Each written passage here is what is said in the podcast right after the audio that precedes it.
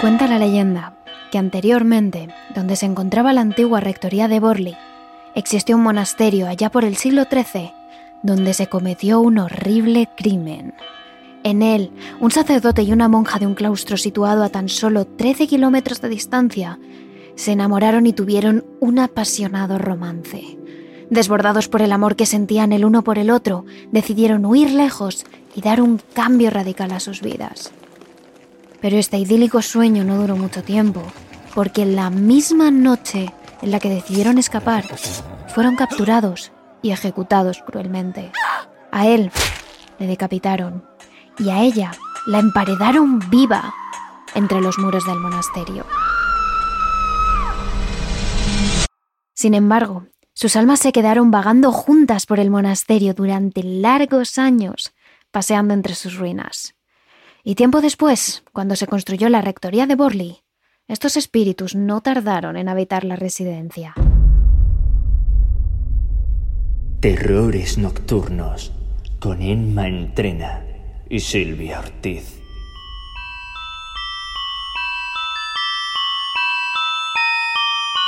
La Rectoría de Borley es sin duda la número uno en casas embrujadas, no solo de Inglaterra, sino del mundo entero.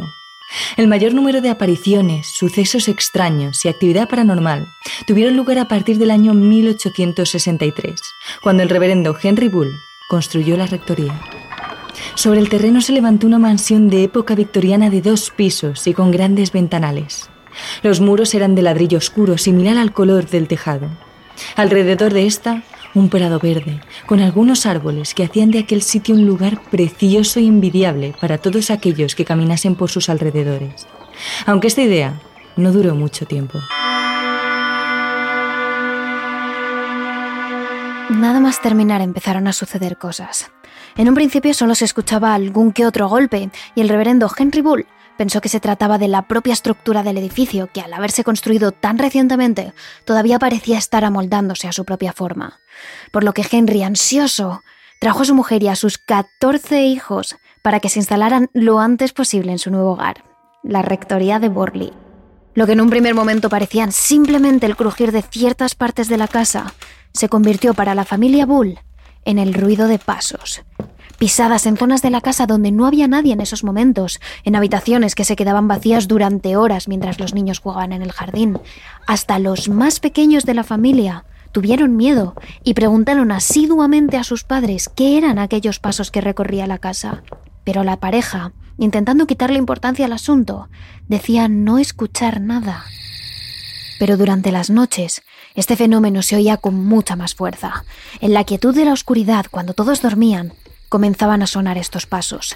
Alguien caminaba por la casa, iba de un lado a otro del pasillo, subía y bajaba las escaleras e incluso caminaba por las habitaciones de algunos miembros de la familia. Pero el 28 de junio de 1900, la actividad paranormal se incrementó. Cuatro de las hijas de Henry Bull estaban en una de las habitaciones de arriba, en la ventana, observando el crepúsculo que teñía el cielo de un rojo anaranjado, cuando una de ellas se percató de que en los jardines de la propia casa había alguien más. Llamó rápidamente a sus hermanas y todas vieron lo que parecía ser una mujer vestida de monja pasear entre los árboles.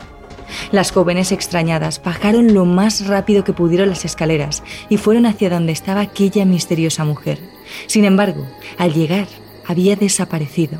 Las hijas sabían que esto era imposible porque la llanura del terreno permitía ver kilómetros a la redonda en todas direcciones.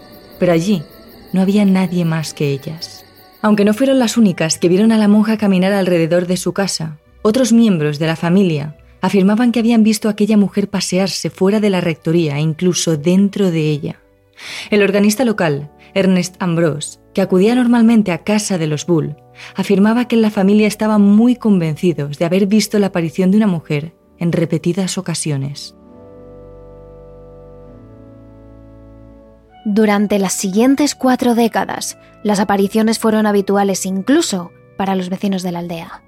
Varias personas afirmaron que en plena noche, cuando caminaban cerca de la rectoría, comenzaban a escuchar las pisadas y sobre todo el relinchar de caballos que, según dicen los testigos, arrastraban una carroza y eran montados por dos jinetes sin cabeza que desaparecían entre las sombras.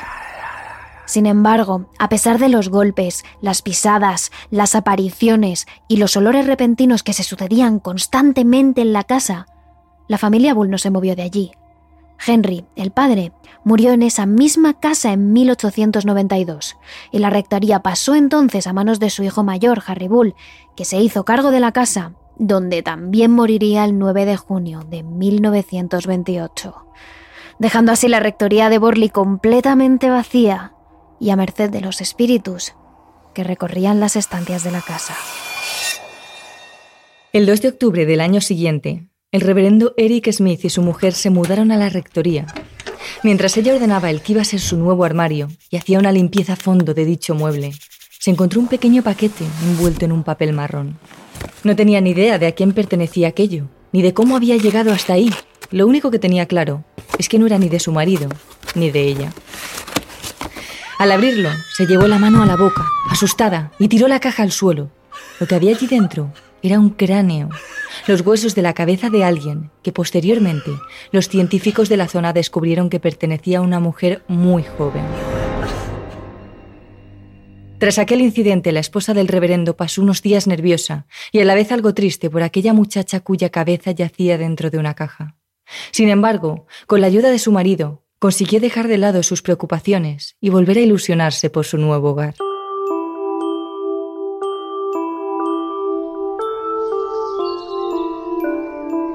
Una soleada mañana de noviembre, mientras la pareja leía en el salón, comenzaron a escuchar un ruido lejano. Parecía el tintinear de unas campanas dentro de la propia casa.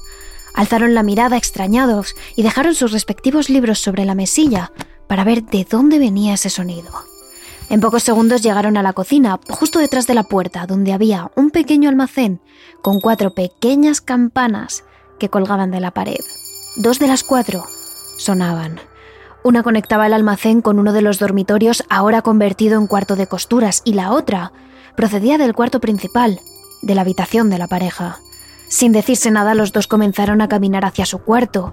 Había alguien que desde allí estaba utilizando las campanas de servicio para llamar la atención, pero cuando llegaron, desgraciadamente, no vieron a nadie, como tampoco vieron a nadie en la habitación de la costura. Con una sensación extraña en el cuerpo, la pareja volvió al salón principal para intentar retomar de nuevo su lectura. Sin embargo, el reverendo no estaba tranquilo y no paraba de darle vueltas a lo ocurrido. Hasta ese mismo momento ni siquiera sabía de la existencia de aquellas dichosas campanas de aviso y ahora, de pronto, incluso sonaban ellas solas. A los pocos minutos volvieron a hacerlo, y Eric analizó el mecanismo de aquellos instrumentos. Mientras estaba siguiendo con la mirada los cables que conectaban esas campanas con las diferentes habitaciones, se dio cuenta de algo. El cable dejaba de existir a medio camino entre la cocina y el resto de estancias. Era imposible que funcionase. Pero ahí seguían esas campanas, sonando como si alguien no quisiera dejarles en paz en ningún momento. Pero esto, desgraciadamente, solo había sido el principio.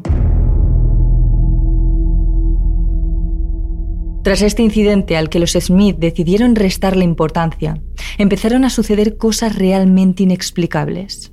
Tanto durante el día como la noche, la pareja escuchaba pasos que caminaban de una a otra habitación y en ambos pisos. A esto se le sumaron huellas que aparecían en el suelo de unos pies descalzos. Además, en las noches, mientras la pareja contemplaba las estrellas en el jardín, veían como ciertas luces de la casa se apagaban y se encendían solas, e incluso creían escuchar gritos desgarradores que pedían ayuda desde dentro de la casa, como si esa voz viniese de detrás de las paredes. La situación llegó hasta tal punto que la pareja Smith ya no podía descansar tranquila. Tanto Eric como su mujer tenían miedo, sentían una tensión continua mientras estaban en aquella casa. Pero no fue hasta que comenzaron las apariciones cuando decidieron pedir ayuda. Uno de aquellos días en los que la mujer salía al jardín a leer, le sucedió algo que jamás olvidaría. Mientras estaba concentrada en su lectura, comenzó a escuchar lo que parecían ser piedras cayendo al suelo. Cuando levantó la cabeza vio que aquello era cierto. Pequeñas piedras volaban desde el tejado de la casa hasta el suelo de uno de los laterales de la rectoría. La mujer estaba anonadada, no entendía cómo estaba sucediendo eso, pero de pronto algo le llamó la atención. Justo al otro lado del jardín había alguien que caminaba de un lugar a otro. La señora Smith no conseguía ver quién era, pero sí sabía que se trataba de una monja por la ropa que llevaba. Lo que no entendía era qué hacía allí. Según se iba acercando pudo ver con más claridad a aquella persona que caminaba de un punto a otro y cuando se atrevió a preguntarle si quería algo, esa figura desapareció por completo. Se desvaneció a plena luz del día, como si jamás hubiese estado allí. Fue entonces cuando la mujer tiró su libro y corrió a avisar a su marido que no tardó en abrazar fuerte a su esposa para intentar consolarla. Pero le fue difícil, pues pocos segundos antes de lo ocurrido, él mismo había estado justo en la ventana de la casa, observando la escena, y pudo ver como claramente había una monja paseando entre los árboles de su jardín que se desvanecía sin dejar rastro. Esa misma noche, mientras el reverendo pensaba quién pedir ayuda, su mujer comenzó a gritar. Eric, asustado, corrió a su encuentro y cuando la vio, ella no paraba de llorar. Aseguraba que ya no podía quedarse más en aquella casa, que tenía miedo y que quería irse lo antes posible de la rectoría. Mientras intentaba calmarse, le contó a su marido que había visto cómo en su propio jardín una carroza tirada por dos jinetes sin cabeza daba una vuelta a la casa y se desvanecía entre las sombras. Fue entonces cuando los Smith decidieron llamar al medio de comunicación Daily Mirror para pedirles que por favor se pusieran en contacto con la Sociedad para la Investigación Psíquica. Poco tiempo después, el 10 de junio de 1929, el periódico envió a un reportero que pudo experimentar muchas de las cosas que sucedían en aquella casa. Al día siguiente, un artículo en las primeras páginas del periódico reflejaba la desgracia por la que estaba pasando el matrimonio Smith en una casa donde sucedían cosas paranormales. Poco tiempo después, el periódico contactó con Harry Price, un investigador paranormal que decidió visitar la rectoría de Borley el 12 de junio, donde nada más pisar aquel lugar, comenzaron a suceder cosas inexplicables que hasta ahora nadie había experimentado, como el lanzamiento de un jarrón u otros objetos. E incluso lo que parecían ser mensajes de espíritus que aparecían justo alrededor del marco de uno de los espejos de la pared, situado en la planta baja de la casa. Sin embargo, en cuanto Harry Price se marchó, los fenómenos cesaron de golpe, pero la familia Smith ya no estaba tranquila y una semana más tarde de aquello decidieron marcharse de la rectoría de Borley.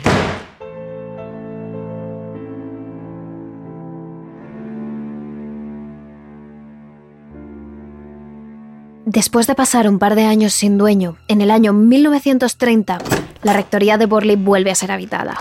Allí se muda la familia Foister, compuesta por el reverendo Lionel Foister, un hombre regio y juicioso, su esposa Marianne y sus hijos, entre ellos una muchacha adolescente llamada Adelaide, la única de la familia que era adoptada.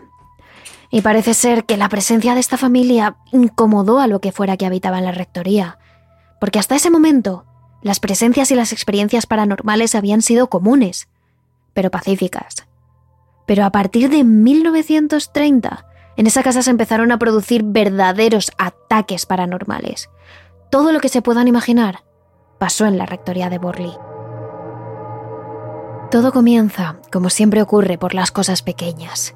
Mientras toda la familia estaba sentada en el salón, sonaba el timbre de la casa. Y no una vez, sino insistentemente. Pero cuando Lionel abría la puerta, allí no había nadie. Los muebles aparecían descolocados de su sitio y sobre ellos se materializaban de repente relojes o monedas. Pero lo peor llegaba en mitad de la noche, cuando toda la familia dormía. En medio del silencio sepulcral de la noche, con todos los miembros de la familia en sus camas, las campanitas con las que se hacía llamar al servicio empezaban a tintinear. Al principio era un sonido suave, un murmullo, pero poco a poco se hacía más y más fuerte hasta que las campanas casi tañían. Cuando los fuestes se despertaban sin levantarse de la cama, escuchaban atentamente tras la puerta.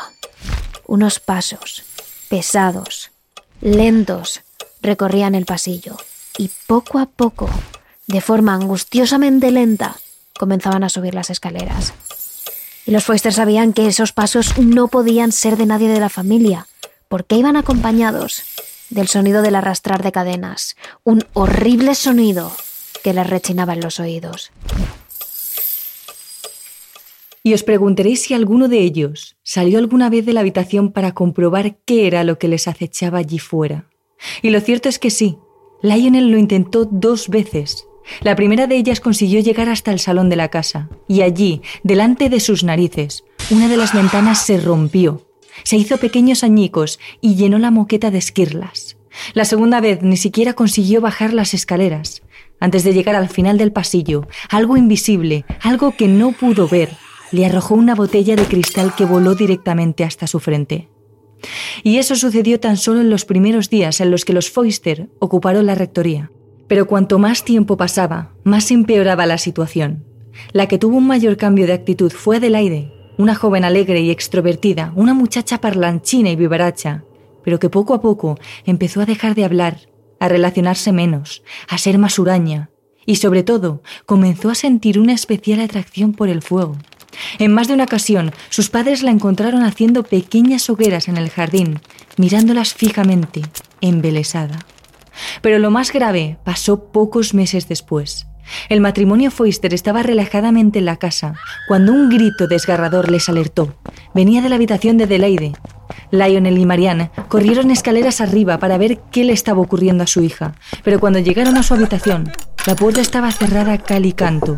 Su hija seguía gritando entre sollozos. Decía que le estaba atacando algo horrible, algo terrible. Iba por ella. Pedía a sus padres que la sacaran, que mataran aquello que le acechaba. Al otro lado, Marianne intentó forzar el picaporte varias veces mientras intentaba tranquilizar a su hija desde fuera, pero la puerta no cedía.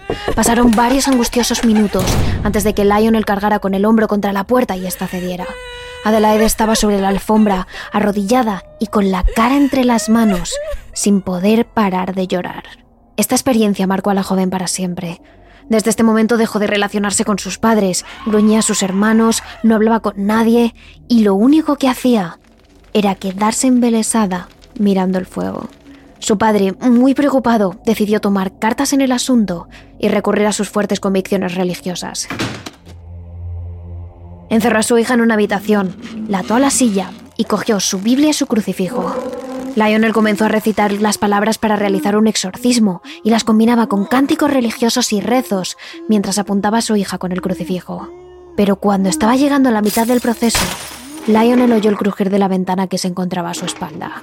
El cristal se hizo añicos y tan solo un segundo después, de la nada, una enorme piedra del tamaño de un puño salió disparada desde la ventana y golpeó fuertemente el hombro de Lionel.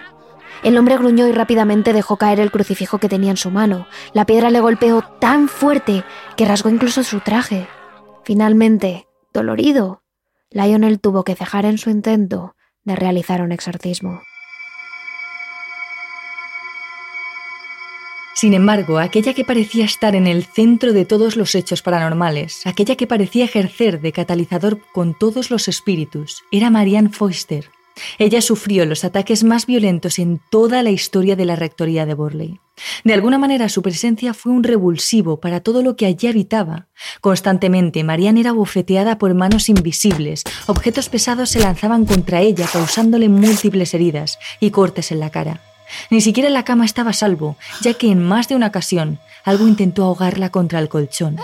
Pero sin duda, su peor experiencia llegaría unos meses después de haberse mudado, cuando una presencia invisible, acompañada de un frío gélido y del sonido del arrastrar de cadenas, la cogió por un pie para zarandearla, arrastrarla contra el suelo y finalmente lanzarla contra una pared. Mariana apenas podía aguantar ya lo que pasaba en esa casa, cuando empezó a recibir los mensajes, cuando sin quererlo comenzó a comunicarse con las presencias que habitaban la rectoría. En las paredes de la casa comenzaron a aparecer mensajes garabateados con una pintura negra. En ellos parecía que una de las presencias de la casa pedía ayuda a gritos a Marianne para librarse de los espíritus negativos. Decía, Marianne, consigue ayuda. O, los rezos de Marianne iluminan la casa. Con esto, la señora Foister lo tuvo claro. Había más de una presencia en esa estancia.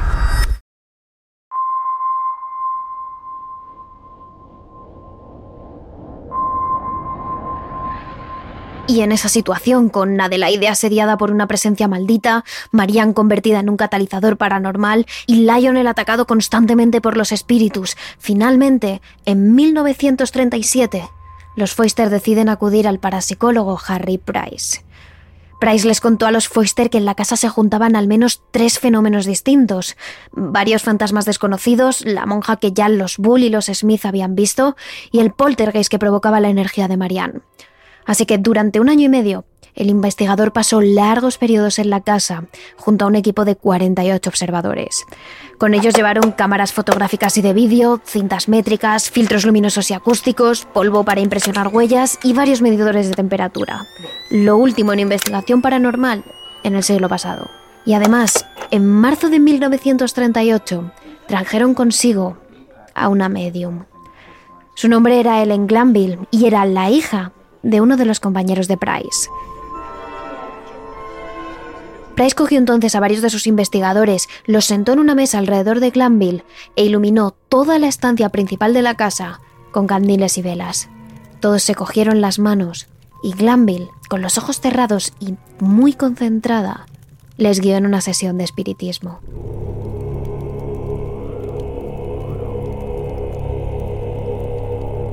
Nada más comenzar apareció el primer espíritu. Según Glanville, su nombre era Marie Lair, una joven monja francesa que había habitado el mundo de los vivos en el siglo XVII. Marie les contó que viajó a Inglaterra huyendo de su orden religiosa y allí conoció a un miembro de una de las familias más ricas de Burley Hall, la familia Waldegrave. El joven, rico y apuesto, cayó totalmente enamorado de Marie, pese a su pasado humilde, y decidió desposarla. Sin embargo, su familia no aceptaba que se casara con una mujer sin título ni propiedades, así que los amantes decidieron huir. Pero la familia Waldegrave fue más rápida y decidieron asesinar a Maggie justo en el espacio que ahora ocupaba la rectoría de Borley. Maggie contó que sus huesos acabaron enterrados bajo la rectoría para sorpresa de todos los allí presentes, las paredes comenzaron a llenarse de mensajes garabateados en tinta negra. En ellos se podía leer una y otra vez, Marianne, por favor, ayúdame a salir. Todos ellos eran peticiones de ayuda a la señora Foister. Antes de que los investigadores pudieran preguntarse qué estaba pasando, el espíritu de la monja Maggie se desvaneció y dio paso a una presencia muchísimo más oscura. Un viento gélido recorrió la habitación y las velas titilaron hasta casi apagarse, pese a que no había ninguna ventana abierta. Por toda la sala resonó el sonido del arrastrar de cadenas y todos sintieron que en ese momento una presencia maligna se encontraba entre ellos, una presencia demoníaca. Según relataba la medium, el segundo espíritu se identificó a sí mismo como Sanex Amures, y desde luego su energía no era humana. Era la de un ser extremadamente peligroso que, según le contó a Glanville, estaba completamente obsesionado con el fuego. Tal y como lo había estado la hija de los Foister. Tal era su obsesión que este espíritu dijo que iba a prender fuego a toda la rectoría hasta dejarla reducida a escombros. Y además avisó de que, gracias a este incendio, los huesos de una persona asesinada serían revelados. Durante esta investigación, la experiencia de los Foister en la rectoría de Borley fue cada vez peor. Adelaide cada vez estaba más obsesionada con el fuego y seguía siendo acechada por esta presencia demoníaca. Marianne cada vez estaba psicológicamente más exhausta y Lionel había enfermado gravemente. Así que finalmente decidieron abandonar la rectoría. Lionel quería al menos morir en paz. Pero la rectoría de Borley no quedaría deshabitada por mucho tiempo. El capitán W. H. Gregson, un hombre duro y disciplinado, llegaría a la casa en el año 1939, aunque nunca tendría tiempo de disfrutarla.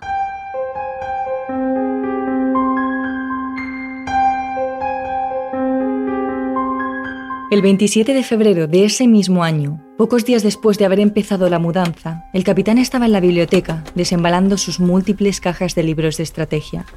Mientras estaba colocando una de sus lecturas, el capitán observó como una lámpara de aceite comenzó a temblar ligeramente.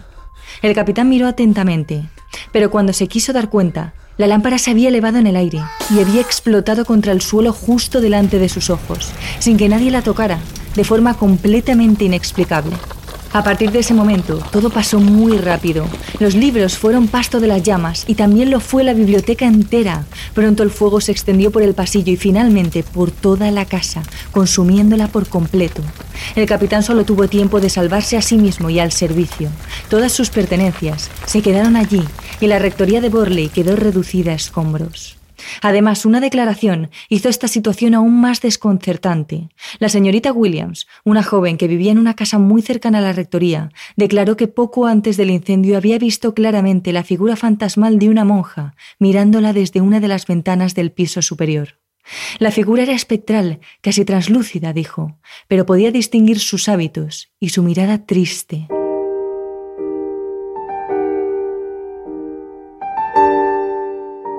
¿Habría cumplido el espíritu malvado la amenaza que había realizado hacía tan solo unos meses? Eso mismo quería averiguar Harry Price y por eso inicia en la casa la que ya sería su tercera investigación. Con la casa ya en ruinas, comenzó una excavación en el sótano y efectivamente se cumplieron sus peores pronósticos.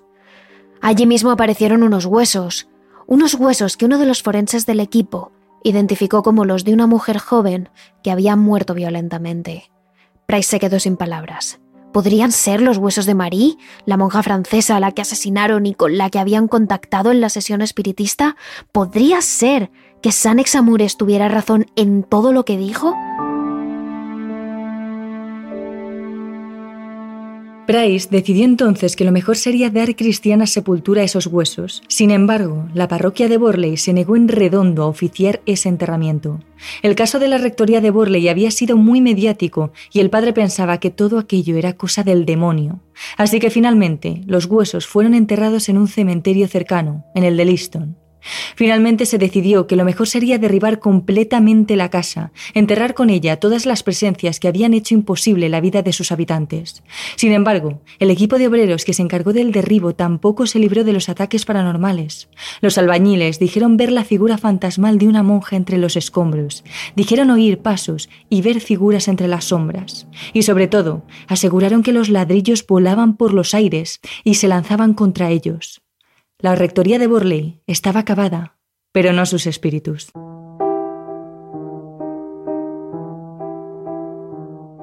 En el año 1948, tras la muerte de Price, tres miembros de la Sociedad para la Investigación Psíquica, dos de los cuales habían sido fieles trabajadores de Price, estudiaron la información recogida del caso Borley. Tiempo después, en 1956, sus conclusiones fueron recogidas en un libro al que llamaron The Hunting of Borley Rectory, la maldición de la rectoría de Borley. En él básicamente afirmaban que todo había sido un fraude y que el propio Price había provocado los fenómenos. En el informe reconocían que muchos de los fenómenos eran producidos por causas naturales, es decir, sonidos provocados por la rata recorriendo las paredes internas de la casa o la propia madera que crujía y resonaba por su peculiar acústica debido a la forma de la casa y que los mensajes en las paredes y otros fenómenos inexplicables habían sido obra del propio Price, pero con la colaboración, eso sí, de Marianne Foister. Incluso, uno de estos investigadores relató en el informe lo siguiente. La señora Marianne Foister, esposa del reverendo Lionel Foister, que vivió en la rectoría entre 1930 y 1935, participó activamente en la creación de forma fraudulenta de los fenómenos. Por su parte, el investigador Price falsificó varios fenómenos mientras él estaba en la rectoría. Y efectivamente, tras salir a la luz esta investigación, Mariana acabó admitiendo que durante el tiempo que estuvo en la rectoría nunca había visto ninguna aparición y que los supuestos ruidos provocados por los fantasmas eran producidos realmente por el viento o incluso por ella misma para ocultar la presencia de su amante. Además reconoció que muchas de las leyendas acerca de la rectoría de Borley eran simplemente inventadas. A esto se le suma que los hijos del reverendo Harry Bull, que vivieron en la casa poco antes de que Lionel Foster comprase el terreno, afirmaron no ver nada, e incluso les llamó la atención saber que habían estado viviendo en una de las casas que, según decían, era la más embrujada de Inglaterra. Además, y respecto al final de la rectoría, el seguro determinó que el incendio de la casa fue provocado, aunque no se menciona si fue obra de Price o del capitán W. H. Gregson, y que los huesos encontrados bajo la rectoría no eran humanos, sino de pequeñas partes de un cerdo que Price había colocado allí para terminar definitivamente con su fraude, pero por todo lo alto.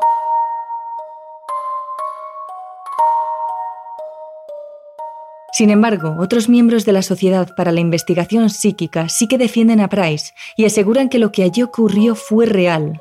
Los espíritus seguían vagando por la rectoría de Borley e intentaban comunicarse y asustar a los miembros que allí vivían. Además, ninguna de las conclusiones a las que sus colegas habían llegado explicaban los fenómenos paranormales ocurridos durante la estancia de los Bull y los Smith, ni la presencia de la monja, ni los coches de los caballos fantasmas. Nada de lo sucedido antes de la llegada de Price que podría haberse aprovechado de estos fenómenos para montar su propio fraude.